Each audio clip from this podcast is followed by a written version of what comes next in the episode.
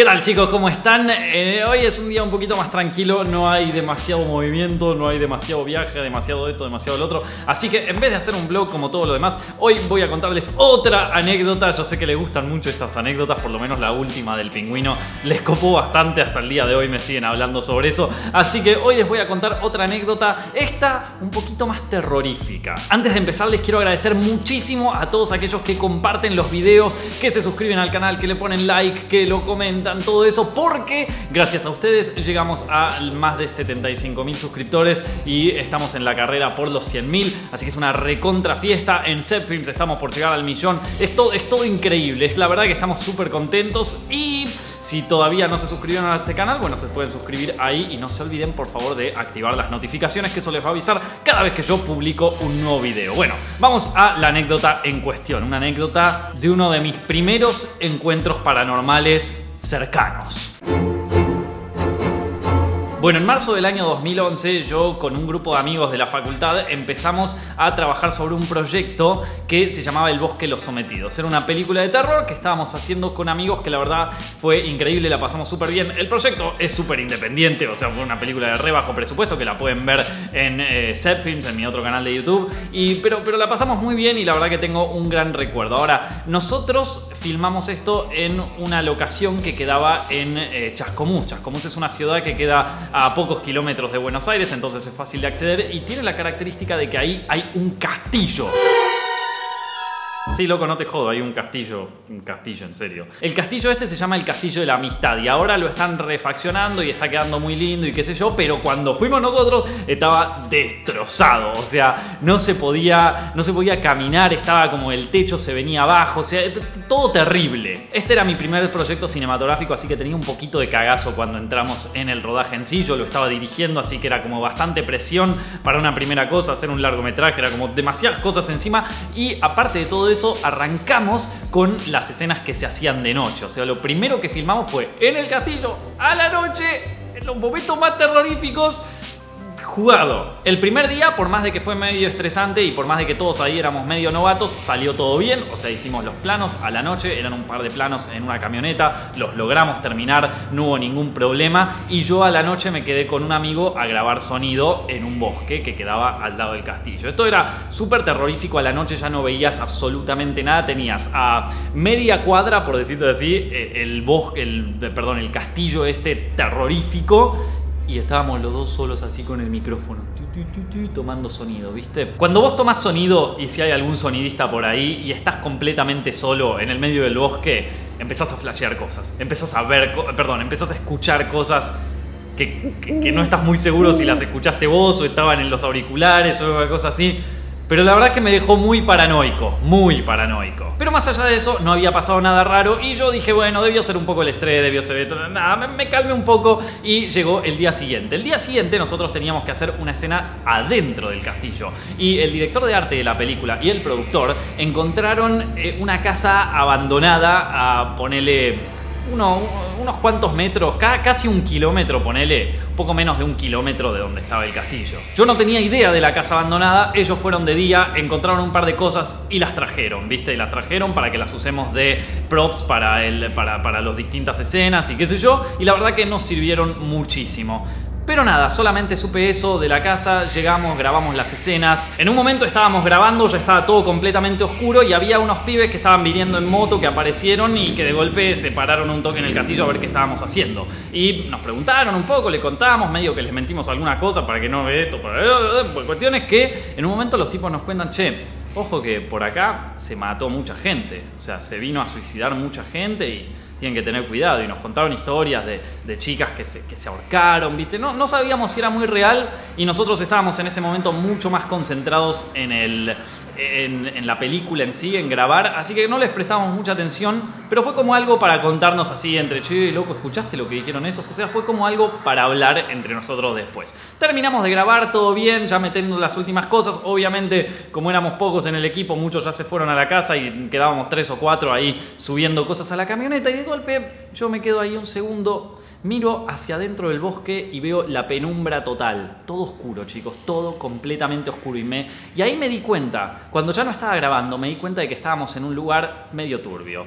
Porque literal había un bosque enorme y no se podía ver absolutamente nada. Y fue en ese momento que dije, che, ojo acá. Y yo ya empecé como a, a maquinar, ¿viste? Pero bueno, nos vamos, empezamos a hablar, viste, de esto, de lo que pasó con la chica, de que se ahorcó, que esto, que el otro, bla, bla, bla. Y llega el día siguiente. El día siguiente tuvimos que filmar una de las escenas más complicadas de todo el rodaje, que era una que era todo un plano secuencia que pasaba por adentro del castillo, que bueno, si ven la película lo pueden ver, quedó muy bien, la verdad que estoy súper contento, pero requería todas las luces que teníamos. O sea, no teníamos muchas luces, así que tuvimos que usar todas las luces, tuvimos que pedir un generador prestado de un campo y para poder armar todo el cableado, como éramos muy pocos, no teníamos una hora para armarlo, sino que fuimos a la tarde y empezamos a poner los cables, empezamos a poner todas las luces y todo así para que cuando ni bien se pusiera el sol ya pudiéramos empezar. Entonces llegamos a la tarde y yo estaba pasando cables, muchos tenían que pasar así por el bosque porque el generador lo teníamos bien, bien lejos para que no nos molestara el ruido. Pero bueno, la cuestión es que estoy pasando unos cables llevando por el bosque hasta el generador, así tuki tuki, y en un momento estoy dándome cuenta de que se está poniendo el sol. Y digo, ¿cuántos cables me quedan más? Como tres, ponele. Bueno, tuki, lo llevo, tuki, llevo el segundo, y cuando llevo el tercero me doy cuenta de que ya no hay, o sea, ya no hay sol. ¿Y se acuerdan que la noche pasada me di cuenta de que estábamos en la penumbra total? Bueno, acá yo estaba dentro de la penumbra total, o sea, era oscuridad no podía ver a 5 metros míos, no, no, sabía lo que pasaba a 10 metros, o sea, nada. Apenas podía escuchar algunos sonidos que venían de allá de acá, pero no, o sea, estaba completamente oscuras con un cable en la mano, buscando el generador así. O sea, era el momento, ahí era un buen momento para que me asesinen. Pero como todavía estaba medio manija con la película y con el plano y con cómo lo íbamos a hacer, no estaba pensando tanto en eso, así que digo, bueno, voy a, voy a buscar a ver por dónde lo encuentro. Medio que seguí los cables, a ver si veía alguno, viste a qué, no encontraba, que esto, que el otro. Estaba más mentalizado en eso. En ese momento yo no tenía un celular como los de ahora, no teníamos la linternita, yo no tenía la linternita por lo menos, no tenía manera de alumbrarme el camino, no me esperaba que se pusiera el sol tan rápido, no me esperaba que no fuera a ver absolutamente nada. Así que nada, voy caminando así tranquilo y qué sé yo, y ahí ya me estaba empezando a, croquetear un poco la cabeza, ¿viste? Pues ya, ya no, estaba tanto pensando en el rodaje, sino que estaba pensando un poco en, mi vida. Y ahí empezaron a venir de a poco todas las cosas, ¿viste? De lo de la casa abandonada, de lo de las chicas que se suicidaron, de esto, del otro, de que el castillo, de que en realidad se usaba para acoso, ¿viste? O sea, empezaron a surgir todas las historias de terror y yo ya empezaba medio a paranoiquear un poco. Y de golpe Llega un punto donde ya los pastizales eran más altos y yo dije, che loco, yo por acá nunca vine. O sea, si me mandé por acá estoy completamente perdido. Pero el cable todavía daba. Entonces yo digo, bueno, no debo estar tan lejos. Y me muevo un poco más para atrás entre el pastizal. Y cuando salgo del pastizal, ay chicos, no. Salgo del pastizal, me doy vuelta y atrás mío que había... Estaba la casa, loco.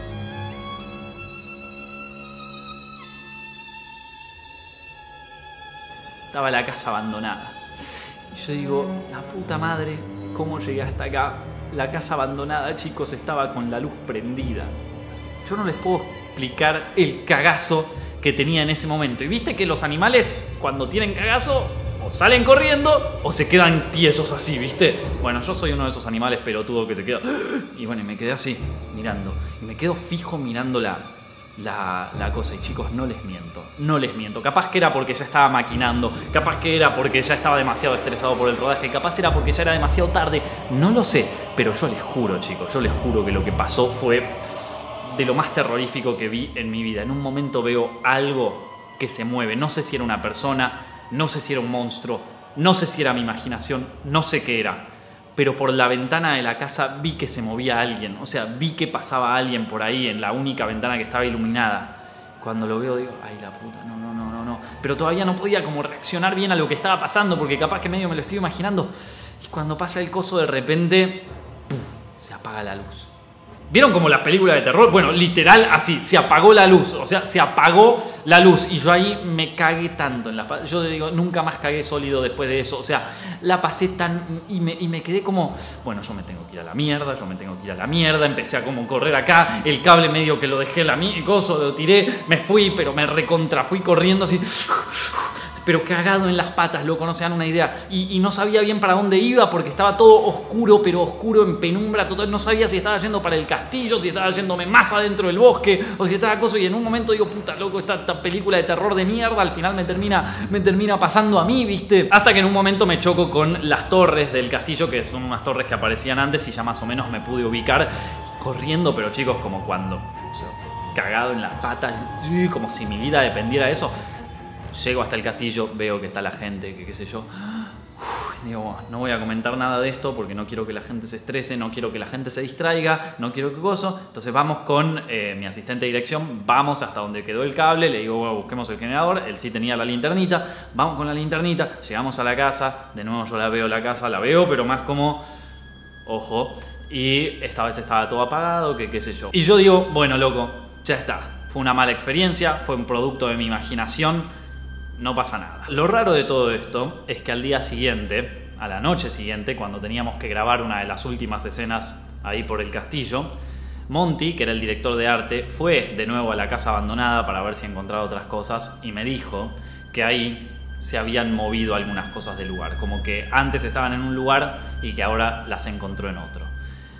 Y yo no sé si me lo dijo para asustarme, yo no sé si justo dio que las dos cosas se dieron. Yo no sé si pasó alguien por ahí, yo no sé si todo esto fue un experimento social, pero chicos, el cagazo que tuve en ese momento cuando me reveló eso fue como, bueno, loco, o sea, ya no estamos filmando solos, ¿entienden? O sea, ya en cualquier momento va a venir alguien de esa casa y nos va a matar. Este es uno de los recuerdos como más fuertes que tengo del rodaje y de hecho mucho después de que haya terminado de grabar el bosque y de qué sé yo, yo he tenido sueños, pesadillas mejor dicho, donde me metía en ese bosque y me quedaba perdido ahí y siempre había como alguien malo, muy, muy, muy rebuscado, viste, muy coso, pero no les miento, he tenido pesadillas con eso.